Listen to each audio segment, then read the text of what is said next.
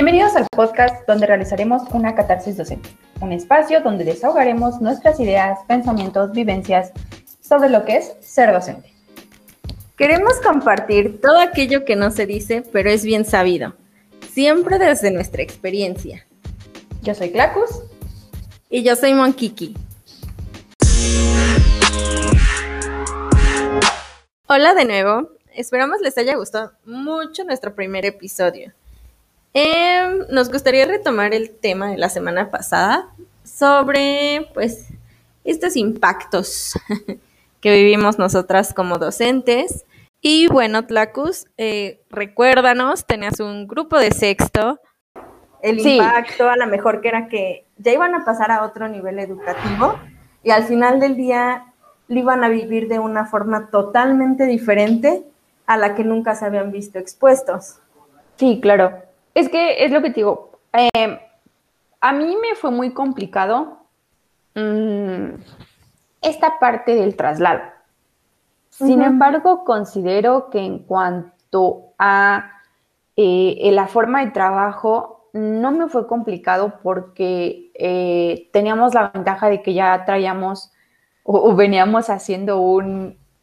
Ay, perdón, se me fue la palabra. ¿Como un cambio una modificación? No, eh, ya traíamos un ritmo de trabajo. Ah, ¿sí? Entonces, eh, por ejemplo, con, el grupo que yo tenía, ya traíamos un ritmo, una forma de trabajo muy bien establecidas, ciertas reglas que yo tuve la oportunidad, por ejemplo, con, con, el apoyo, porque realmente en esa ocasión yo tuve mucho el apoyo de los padres de familia y a la fecha agradezco infinitamente porque facilitaron ese, e, e, ese traslado el que a los chicos, eh, pues en ese entonces no había plataformas, que, porque, o bueno, sí las había, pero todavía no las había yo eh, entrado a experimentar con ellas o, a, a, tocarle aquí y acá y qué hace y esto, ¿no? Sino que fue todo por correo electrónico o por WhatsApp y realmente eh, fue muy fácil. Después ya ves que salió Zoom y todo esto, entonces las clases virtuales se siguieron dando como de manera presencial, no de, de 8 a 2 y media, se organizaban en un horario eh, que, fuera comprensible con, los, con, la situación que vivían los chicos. Y entonces, eh, ¿qué crees que fue, bueno, al menos para mí me fue fácil terminar, concluir eh, ese, ese ciclo escolar? Y siento que los chicos dieron todo de sí, muy animados, todo por terminar bien su ciclo escolar. Y a partir de ahí, siento que ya es otro tema, totalmente diferente. Pero bueno, eso es por una parte, ¿no? Pero, ¿cómo te fue ah, con tu nuevo, amiga? Para mí fue como que súper gracioso y, y, a la fecha lo sigue siendo. Y no gracioso, no, no es la palabra era gracioso. Tal vez muy irónico o, o, tal, o tal vez muchos lo vivieron igual de la misma manera que yo. Pero siento que al inicio mm, de, de, la pandemia y de todo el boom que nos vino, el cambio, el traslado y todo esta, este, este show, siento que, que, fue más fácil el, al menos para mí lo fue, el, el, terminar, ¿sabes? El concluir ese ciclo escolar, porque teníamos una gran ventaja que ya traíamos un trabajo con ellos, con, con ese grupo.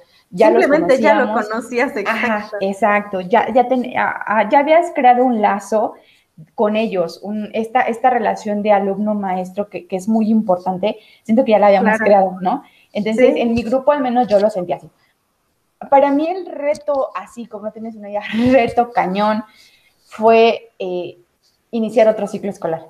¿Por qué? Porque yo no, lo, yo no conocía al grupo, o sea, sí sabía qué niños eran, ¿no? Porque pues en la escuela de manera presencial pues más o menos los ves y todo, pero no convives con ellos al 100%, ¿no? Los ves a la recreo y toda esta parte, ¿no? Si acaso los corriges en el recreo. En el recreo, cuidas que no se estén ahogando, cosas que no hagan de día y media, ¿no? Entonces, esta parte de fue realmente muy complicada para mí, porque yo recibo al grupo y cómo está, o sea, fue nuevamente de, yo ya traía una metodología, la metodología que, que traías con el grupo, que, o al menos que yo traía con el grupo que entregué, eh, que salió, que ya se fue, boom, adiós, eh, con este fue totalmente diferente. Y entre que la parte administrativa te pido nuevamente que establezcas ahora eh, ya una plataforma para trabajar, eh, que ya establezcas, por ejemplo, como eje rector el Aprende en Casa 2 y, toda esta cosa, fue muy complicado establecer ese, ese plan de trabajo y conocer al grupo. Hasta la fecha siento que no lo conozco y yo de manera personal no siento que haya creado un lazo eh, de alumno-maestro como lo haces de manera presencial. Y siento que eso es, muy importante. Ajá, siento que es muy, es, es muy importante, es esencial dentro de un proceso de enseñanza-aprendizaje. No sé, para mí es, es meramente, o dime curso, lo que quieras, anticuada, no sé, pero siento que, que pues e, entre que convives, ya sabes cuál es el alumno travieso, ya sabes qué es, ya sabes cómo, cómo controlar al grupo, y dices, bueno, ¿no? Simplemente, y lo mencionabas hace rato, o sea, esta parte de que incluso, o sea, yo creo que sí te ha tocado, que llegaban y te contaban sus problemas. O sea, al final del día, la escuela sí fungía como ese escape para muchos de los alumnos, ¿no? Entonces, el hecho de que ahorita ellos sigan viviendo como en, a lo mejor en algunos, ¿no? En contextos de, pues a lo mejor de un papá, una mamá ausente por trabajo y toda esta parte, y no tienen con quién sacarlo, pues obviamente se va a ver reflejado como en un buen de cosas como que no les interesa la escuela, como que, hay otra vez esta tarea, ay, la maestra ya me volvió a corregir, o sea, no sé, se ve trasladado como a muchas de esas partes, ¿no?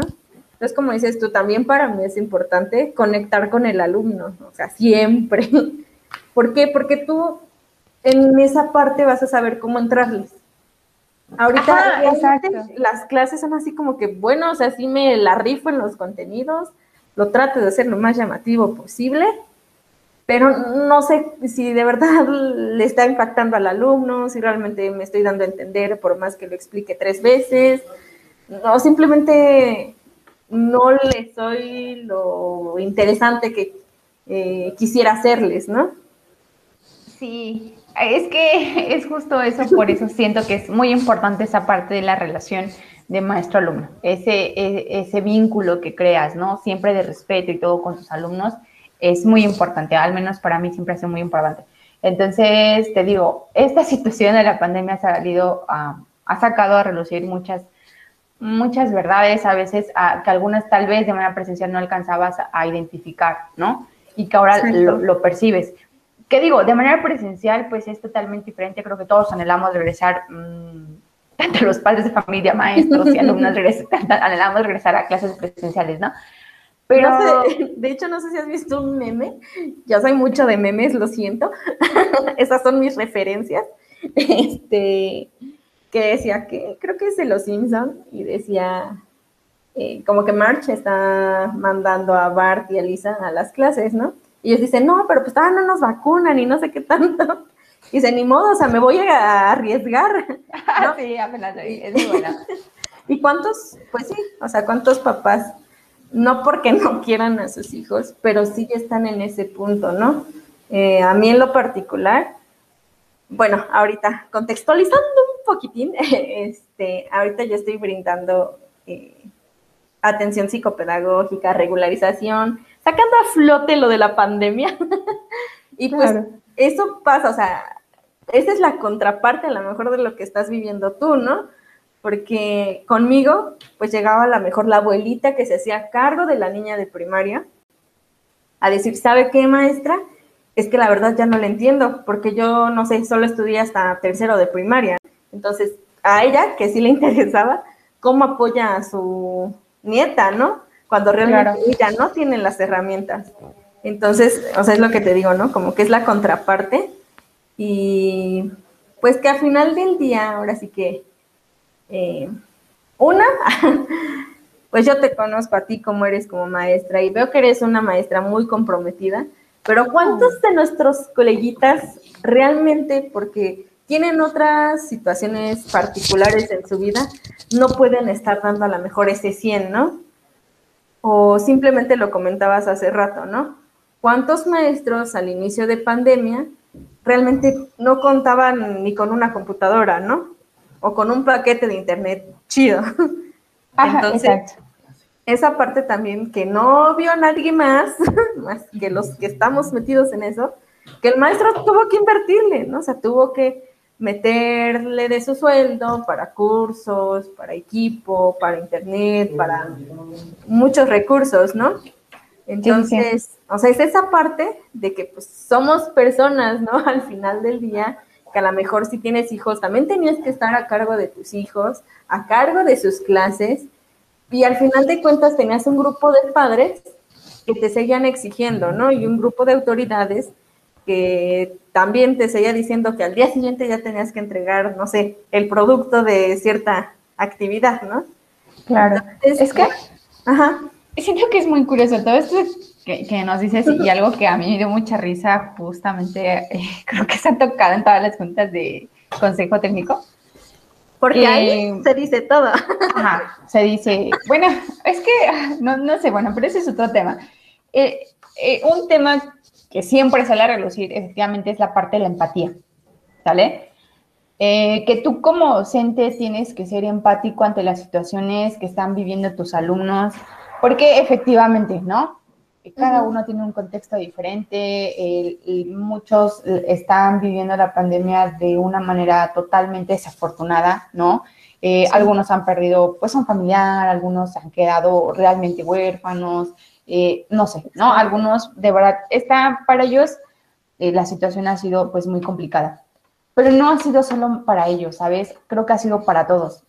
Todos hemos pasado por una situación complicada y algo que no sé, antes me molestaba, ahora me da, no me da risa, pero sí me da que pensar de qué, tanto es la parte de, mm, no sé, ironía o, o no sé cómo esta parte de que siempre al docente, el docente siempre tiene que ser el centro del sistema educativo o de, del cómo funciona el, ámbito educativo. Eh, si ahorita, por ejemplo, te están diciendo, es que tienes que ser empático, ok, tú tratas de ser lo más empático que, que, puede ser, de verdad. Buscas a las mil formas y desde que empezó esto, buscaste las mil formas de ser empáticos con tus alumnos, de entender, de comprender y todo, esta, y todo lo que tú quieras. Y de dar el extra. Y de verdad, si das hasta más, de lo que no deberías. ¿Por qué? Pues porque es esta parte, o al menos yo, por ejemplo, desde mi experiencia, experiencia mía propia, considero que muchas veces dejas de lado, te dejas de lado tú como persona, Exacto. como como esposa, como amiga, como hermana, como hija, no te dejas de lado y dejas de lado esa, esa parte ¿Por qué es tanto tu compromiso, el que quieres dar por, tus alumnos, lo que quieres hacer por ellos? Porque a pesar de esta situación que sabemos que van a salir con un rezago educativo y eso es algo real, no vamos a ocultarlo, pero tratas de que no sea tanto, ¿ok? Y, todo esto, pero, y tratas de ser empático, o sea, esa palabra te juro que, yo la amaba, ahora la odio, porque, ok, yo soy empática, pero ¿quién, cuándo y quién y cómo pueden ser ellos empáticos conmigo. Exacto, o sea, tú sabes que eres un factor de cambio en la vida de esos niños, ¿no? O de esos adolescentes. Tú sabes que podrías brindarles como esas herramientas. Pero al final del día, y lo comentabas hace rato, desafortunadamente, pues el COVID eh, ha arrasado y ha impactado a muchas familias. Pero realmente, ¿cuántos eh, se preguntaron a lo mejor por si la maestra eh, estaba bien, ¿no? O si su familia estaba bien, ¿no? O simplemente que no se pudo conectar a una sesión porque tenía que ir al médico, ¿no? Entonces, o sea, como que esta parte pues queda en segundo plano siempre, ¿no? Y aún así, como dices, nuestro compromiso nos lleva a que, pues chino, o sea, voy en el, en el micro, en el transporte o, o estoy ya en el médico y pues tengo que seguir calificando, ¿no? Exacto. O sea, entonces, es que digo que historias de calificaciones en la carretera. Efectivamente. Entonces, realmente ha sido muy, muy complicado la parte de tú ser empático, pero que nadie sea empático, ¿sabes? Tienes exigencia tanto de tus autoridades eh, directas, ¿no? Tanto dirección como, como supervisión, pero tienes también exigencia por parte de la sociedad en general, que a veces ni tiene hijos en educación básica ni nada, pero sí tienen una opinión, ¿no? Eh, tienes la exigencia de los padres de familia que no te apoyan, que, que, ellos no, eh, no, no están conscientes de la situación, no sé, no sé si sean conscientes o no, no quieren responsabilizarse, no sé cuál sea la palabra realmente, pero eh, tienes esa exigencia de parte de ellos de, pues es que es su trabajo, pues es que eso quiso hacer, ¿no? Entonces es como de, güey, perdón, pero yo sé que es mi labor, yo sé que es eso, pero si nos vamos a lo que tú quieras, la parte teórica de cómo ha funcionado, la parte histórica de cómo ha funcionado la educación, nos vamos a dar cuenta que nada más soy yo, o sea, no seas, no seas culero conmigo, ¿no? Porque, Exacto. Pues porque es un, o sea, en un proceso de educación, en un proceso de, enseñanza-aprendizaje, son tres factores, son tres elementos, y yo siempre lo he dicho, es el alumno, el profesor, y el, el alumno, el profesor y el padre de familia. Si alguno de esos tres falla, valió que eso todo.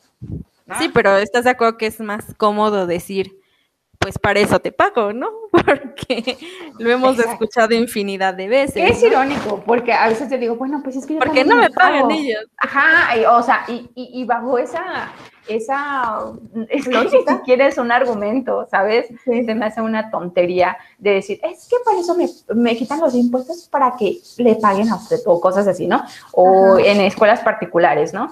Que también la he vivido eh, en algún punto, es como, es que por eso le pago, ¿no? Es como, no, pues yo también me pago porque de lo que según usted me paga, me quitan impuestos y todo esto. No, y al final de cuentas es un círculo en el que también consumimos nosotros otros servicios, ¿no? Claro, por supuesto. Hasta el servicio del papá del alumno, eh, que es un médico, ¿no? O que es un comerciante. y también un círculo. ¿Sabes? Me recuerda mucho esta parte, no, no, no sé si en la carrera, es más, ni recuerdo que, que la parte de la parte social de la carrera, en donde decíamos, veíamos esta parte del estructuralismo, en donde somos como una red, ¿no? Donde eh, si uno falla, fallan todos, en donde todos nos necesitamos. Y es real, o sea, si vemos la sociedad es una red, tejida a la perfección, en donde el médico necesita al comerciante, el comerciante, al profesor, o sea, todos nos necesitamos de todos, ¿no? Entonces, si uno fallamos, fallamos todo. Desafortunadamente, a quien directamente, eh, pues, eh, o es el centro, o así se le considera, de la funcionalidad de una sociedad, pues es la educación, ¿no? Sí, exacto. Lo sentimos, somos ñoñas, Así que va a haber ciertas referencias. sí, sí, es como muy complicado, ¿sabes? Porque incluso en ese punto dices, ok, bueno, el ámbito educativo. Y si lo vamos delimitando un poco más, ¿a quién se le responsabiliza de la buena funcionalidad o la mala funcionalidad o los buenos o malos resultados? Bueno, más los malos, de, la parte de la educación, ¿a quién? Al docente. Ah, es que el docente, esto, el docente, es el docente. Y las autoridades realmente siempre se deslindan, ¿no? Ellos simplemente manejan la situación desde un escritorio y cuando hay algo bueno, positivo, ah, no, sí, Literal, si un niño de la X escuela gana la cotorra de las matemáticas, fue la institución. Claro, no, ahí no fue el maestro, ahí no fueron los maestros que aportaron algo pues para que este niño eh, potenciara sus habilidades, ¿no? Exacto. Ahí fue todo el sistema educativo, todo. Y, digo, está chido, pero si te das cuenta, o al menos yo nunca he escuchado en un discurso que se diga los maestros que han estado bajo la formación, ¿no? Simplemente el reconocimiento del propio alumno. Ajá, a su esfuerzo, a su desmañanada, a que se fue en ayuno, ¿no? Sí, por supuesto, a todo lo que tuvo que pasar, ¿no? Y todo lo que tuvo que sacrificar, tanto él como su familia y lo que tú quieras. Entonces, todo esto es un rollo. Entonces, es muy complicado, de verdad, y, siento que la pandemia ha traído eh, a conciencia, o, no a conciencia, pero sí a temas de debate un poco más eh, recurrentes, ah, okay. el, estos temas educativos. Mm, si algo, si algo positivo también eh, ha dejado esto, es que son temas que ya se tocan un poco más, que ya se cuestionan un poco más. Y eso es, eso es padre, eso es chido, porque dices, bueno, ya por lo menos estamos en la boca de la gente, no. Sí, ya voltearon a ver. Ajá, ya voltearon a ver realmente que hay una situación ahí, ¿no? Que digo, como todo en la sociedad, lo decía al principio, va a haber aquellos que digan, no, y siempre tengan una mm, propuesta o una postura totalmente diferente eh, de acuerdo a su realidad.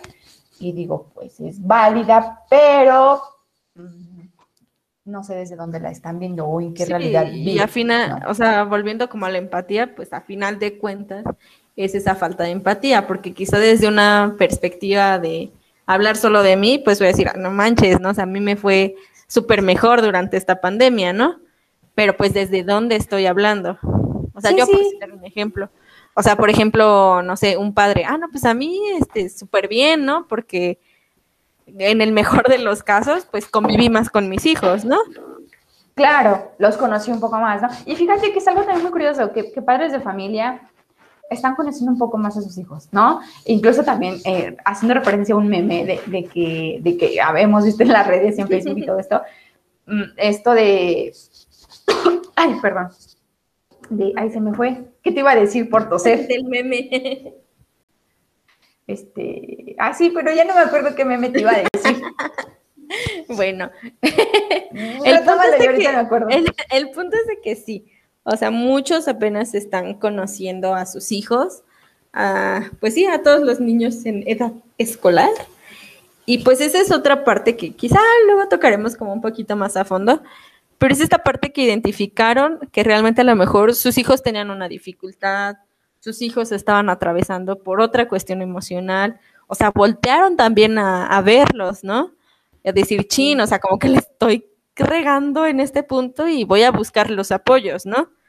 Entonces, eh, pues sí, ahora sí que desde mi experiencia es como el otro lado de la moneda, ¿no? Que a mí me ha permitido ver que hay una cantidad, no sé si grande o pequeña, de padres que sí se empezaron a preocupar por sus hijos y que como dices, ¿no? Si bien es sabido que va a haber un rezago educativo de este ciclo escolar y medio o ya casi dos ciclos escolares, pues muchos papás sí buscaron aprovechar ese tiempo de que pues bueno, o sea, vámonos a la regularización o a lo mejor entre familia dedicamos un día a repasar estos temas, entonces creo que también salieron como buenas estrategias, ¿no? Como como comunidad escolar. Es que es lo que te digo, es, y, siempre lo voy a mencionar y de verdad pareceré disco rayado, pero de verdad que la pandemia, tanto positiva como negativamente, ha dejado a relucir muchas realidades y muchas verdades en el ámbito educativo, ¿no? Claramente, por lo que tú me acabas de decir, hay padres que realmente se preocuparon por decir, ok, si va a haber un rezago, que no lo haya tanto, ¿no? Eh, de que si algo, por ejemplo, yo no le puedo explicar porque no tengo el tiempo, porque no tengo eh, los conocimientos, lo que tú quieras, busco un apoyo externo que, que, me, que le pueda brindar a mi hijo eh, este, esto que mm, no al 100%, pero sí un apoyo que le, que le permita no salir con un, gran rezago o que le permita seguir potenciando esas capacidades, que, que no se vea tanto eh, cuando se regrese de manera presencial, ¿no?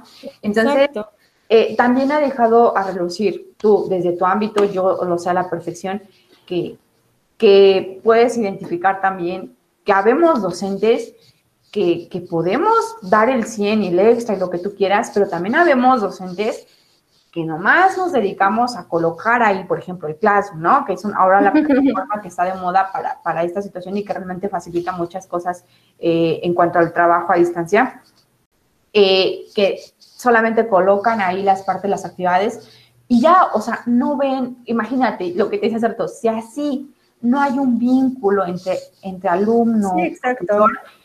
Eh, pues para ellos es totalmente un desconocido, ¿no? No lo sé cómo, cómo lo veas tú, o si hayas tenido algún, algún caso, por ejemplo, que como dices, bueno, ya lo mencionaremos un poco más a detalle.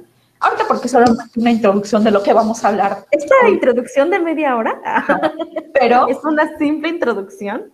Bueno, no simple introducción, de manera generalizada, de, de, que, de que podemos, por ejemplo, identificar que hay, hay todo tipo de docentes ¿no? Y que desafortunadamente muchas veces se, critica, se habla, o la sociedad habla desde la, experiencia que tienen con un tipo de docencia. Sí, y se eso es feo. con esta idea. Ajá, eso es feo, porque no. Y también, pero fíjate que es muy curioso porque se quedan con esa idea, pero también se quedan con esa forma de ¿no? Entonces, por ejemplo, cuando llega un profesor que quiere exigir, que quiere trabajar, que, que sabe hasta dónde pueden dar los chicos, que, puede, que, puede, que tienen las capacidades y las habilidades para más, no se lo permiten y dices, mm, ¿qué pasó ahí, amiguito? ¿No? Exacto. Entonces, el punto de todo esto es muy complicado. Sí, no, y aparte es como, pues sí, o sea, uno como docente continuar cumpliendo, ¿no? Dándolo todo, buscando las maneras, pero pues también siempre y cuando haya una respuesta del otro lado, ¿no? Si no, como lo mencionas, pues solo va a existir esta barrera imaginaria en la que yo subo actividades y estoy cumpliendo con mi labor y el alumno las responde pero yo no estoy dando una retroalimentación, ¿no? Y entonces, ajá, es de manera justificada. Sí. Sí, porque ni siquiera los estás motivando, ¿no? Ajá. No, pero también me refiero a la parte justificada, el hecho de que y es que es, muy real. Y es que digo, a veces es un doble discurso que se maneja y podemos caer en esta confusión porque, por ejemplo, ¿no? Desde experiencias propias es, los padres no quieren, eh, dicen que para un quinto grado, por ejemplo, trabajar matemáticas una actividad eh, diario o tres actividades de matemáticas a la semana son muchísimas y solamente se limita una, por ejemplo, ¿no? Es, es muchísimo trabajo a, esta situación de, decir, no, pues es que los, los profesores tienen que dar clases ah, virtuales, ¿no? Y si nos vamos a la normativa, o sea, ve, tú como docente no estás obligado a dar clases virtuales. No, simplemente estás obligado a mandar efectivamente trabajos que retroalimenten lo que ellos ven en televisión. Nada más. Sí, sí. Entonces, o sea, fue como un chingo de situaciones bien diversas que, si quieren, podemos seguir platicando. Pues sí, pero digo, vamos a seguir platicándolo más adelante, tal vez porque de verdad es un tema, y, creo que esto salían muchos temas, pero es de manera general lo que mm, vivimos actualmente y lo que siento que vamos a seguir viviendo con sus cambios positivos y negativos, pero que al final de cuentas, como docentes, eh, ambas, y yo creo que muchos de los que nos van a escuchar eh, o nos están escuchando es, eh, están viviendo una situación similar, ¿no? Pues considero que hay muchos, muchos temas que, se, que se pueden tratar, ¿no? Y que al final de cuentas no tratar de la manera, ay, es que debería. No, realmente es una situación de esto, por eso se llama catarsis docente. Porque nos desahogamos, ¿no? Porque realmente eh, hay situaciones en las que la, la, pasamos mal, hay situaciones en las que las pasamos muy bien y son satisfactorias, ¿no? y que dices, bueno, vale la pena el esforzarme, el esto, la que dices, esto me agrada, ¿no? Es, es, muy bueno. Pero, pues bueno, no sé. o sea, al final del día, eh, pues es eso, ¿no? el querer compartirles nuestras vivencias, que pues como bien dices, ¿no? O sea, muchas nos hemos mensajeado para llorar juntas y muchas otras también para decirnos, eso mamona, lo estás logrando. Entonces, pues, ¿qué te parece si cerramos con eso? ¿Flatis? Va que va. Correcto, no sé, igual. Más adelante vamos a una dinámica y que vayan colocando preguntas, experiencias. Exacto. Que hayan tenido y creo que pues eso va a enriquecer esta parte, porque eso se trata. La verdad, no queremos como, ay, no, pues es que o hablar de cosas desde la mitad de lo que se pudiera ¿sí? solucionar. Porque realmente no podemos solucionar esto. Es una situación que no está bajo nuestras manos, es algo que no podemos controlar y que pues ni modo. Y que estamos aprendiendo, ¿no? Sobre la marcha. Pero que pues igual podemos compartir el antes, todo lo que estuvimos atravesando durante nuestra formación, desde nuestros primeros empleos. Y pues igual, ¿no? O la pandemia no será para siempre, entonces tenemos mucho más que contar. Y pues eso, Nos daría mucho gusto que nos escribieran, nos dieran recomendaciones, nos compartieran sus experiencias y pues también compartieran nuestro canal. Claro, para pues, ir creciendo poco a poco. Realmente esto es como por gusto. Realmente solo queríamos desahogarnos. Desahogarnos, ¿no? Porque la verdad es, es que sí, realmente es un proyecto que inicia con, esta, con esa finalidad de desahogarnos y de, de, no, de, de no colapsar, ¿no? Mentalmente. Exacto. Eh, tal vez físicamente igual, ¿no? Pues de reírnos juntos, de llorar juntos. Para nosotras es como esa chela que te tomas al final de la semana que estuvo mega pesada. De esa semana que tuvo consejo técnico y evento. Entonces, es esa chela que te sabe como bien rico y que pues te sirve para desahogarte. Pues sí, entonces, pues, pues esperamos. gracias. Verlos, bueno, no verlos, no, disfrutando no verlos, pero que nos acompañen la siguiente semana. Que se rían. Así es. Vale, pues, la cruz. Pues nos estamos viendo, escuchando y lo que sea. Bye bye. Adiós.